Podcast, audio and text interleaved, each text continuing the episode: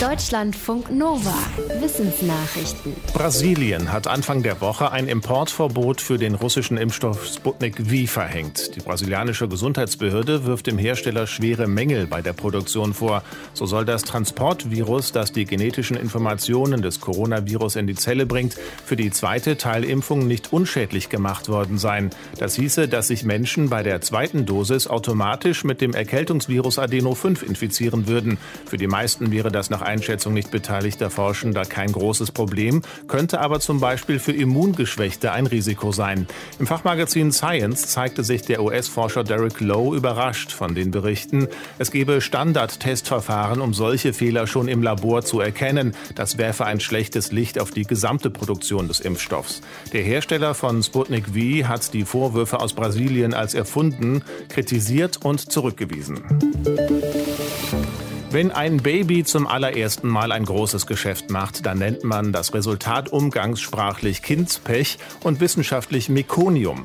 Der neugeborenen Kot ist dunkelgrün und besteht nicht aus Nahrungsresten, sondern aus Schleimhautzellen, Gallenflüssigkeit und Stoffen aus dem Fruchtwasser. Und diese besondere Substanz liefert offenbar Hinweise auf die Gesundheit später im Leben. Das haben Forschende aus den USA herausgefunden. Sie haben das Mekonium von 100 Babys auf seine Inhaltsstoffe hin untersucht und mit Gesundheit Gesundheitsdaten aus dem späteren Leben der Kinder abgeglichen. Dabei zeigte sich, je weniger unterschiedliche Substanzen das Mekonium enthielt, desto wahrscheinlicher entwickelten die Kinder im ersten Lebensjahr Allergien. Das Mekonium lässt laut den Forschenden Rückschlüsse auf die Darmflora zu, die eine wichtige Rolle für das Immunsystem spielt.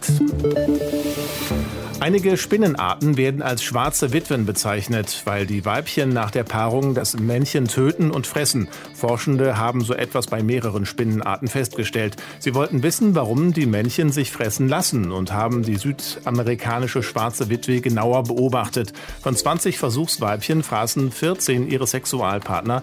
Einige paarten sich danach auch noch mit anderen Männchen und fraßen auch die. Die Forschenden stellten fest, dass sich die Männchen nicht wehren, sondern eher die Einstellung vermitteln, Hallo, hier bin ich, friss mich, wenn du willst. Die Forschenden glauben, dass die Männchen bei den Weibchen dann eine bessere Chance haben und damit auch eine höhere Wahrscheinlichkeit, die eigenen Gene weiterzugeben.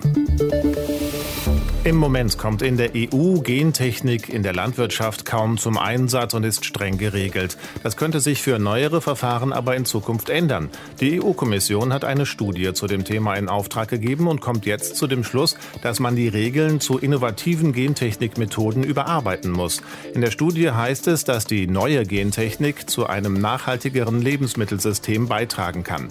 Konkret geht es zum Beispiel um die Genschere CRISPR-Cas. Damit kann man das Erbgut der Pflanzen Pflanzen so verändern, dass sie gewünschte Eigenschaften aufweisen. Laut der EU-Gesundheitskommissarin könnte man so bessere Nährwerte bei Pflanzen erreichen und sie weniger anfällig für Schädlinge machen. Die Fachleute hinter der Studie argumentieren, dass man Pflanzen, die durch solche Züchtungsverfahren entstehen, kaum von Pflanzen aus konventioneller Züchtung unterscheiden kann. Bundeslandwirtschaftsministerin Julia Klöckner und der Deutsche Bauernverbund setzen sich für eine weniger strenge Regulierung der Gentechnikverfahren ein. Umweltorganisationen Organisationen, Menschen aus dem Ökolandbau und Bundesumweltministerin Svenja Schulze warnen davor. Auch vorher hatte es schon Kritik gegeben, nämlich dass im Wissenschaftsteam hinter der EU-Studie viel zu viele Befürworter der Gentechnik vertreten seien. Eine gängige Formel in der Forschung besagt, je größer ein Gehirn im Vergleich zur Körpergröße, desto schlauer ist eine Tierart.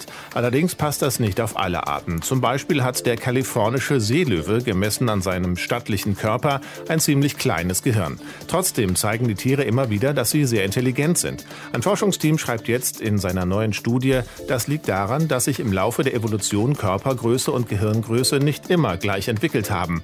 Um sich zum Beispiel an einen neuen Lebensraum anzupassen, konnte sich ein größerer Körper entwickeln, aber das Gehirn behielt seine Größe, so wie bei den Seelöwen. Für die Studie hat das Forschungsteam 1400 Arten und ihre Stammbäume untersucht. Dabei fand es heraus, dass sich Körpergröße und Hirngröße oft auseinander entwickelten, wenn es besonders große Veränderungen auf der Erde gab, wie zum Beispiel das Massenaussterben vor 66 Millionen Jahren, als die Saurier verschwanden. Noch arbeiten ja viele von uns im Homeoffice, aber wenn es eines Tages zurück ins Büro geht, dann sollten wir vielleicht mal auf unseren Sitzplatz achten. Wo im Büro der Schreibtisch steht, ist nämlich laut einer Studie aus Großbritannien wichtig für Zufriedenheit, Produktivität und teamorientiertes Arbeiten. Die Forschenden haben sich die Großraumbüros auf vier Etagen eines internationalen Technologieunternehmens angesehen.